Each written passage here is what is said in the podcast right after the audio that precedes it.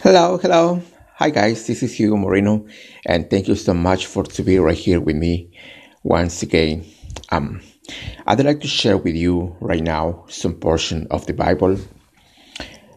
Um it's in Jeremiah chapter 5 and verse 22.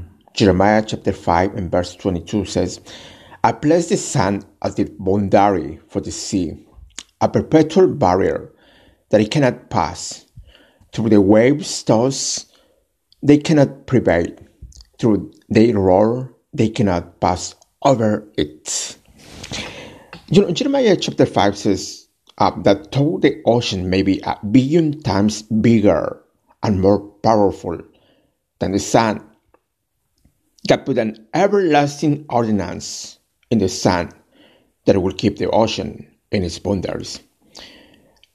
You know, the ocean may roar and pound at the sun with its waves, but because of God's decree, the sun will not be overpowered.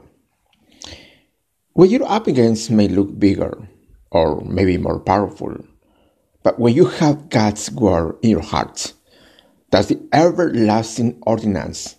His word is the decree that enables you to withstand storms that are stronger overcome changes that are bigger, and accomplish dreams that seems impossible.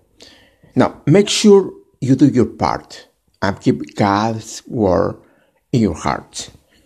For any area you're struggling, you need to find, uh, you need to find scripture that you can stand on, because there's nothing more powerful than saying what God says about you. And when the enemy roars at you, at him with God's promises.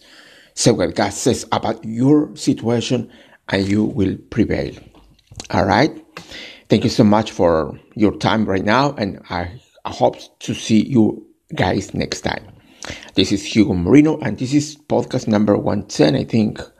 Oh yeah, 110, 110 podcast we have already. Uh, we have so far. Thanks a lot and have a great day, guys. Bye bye.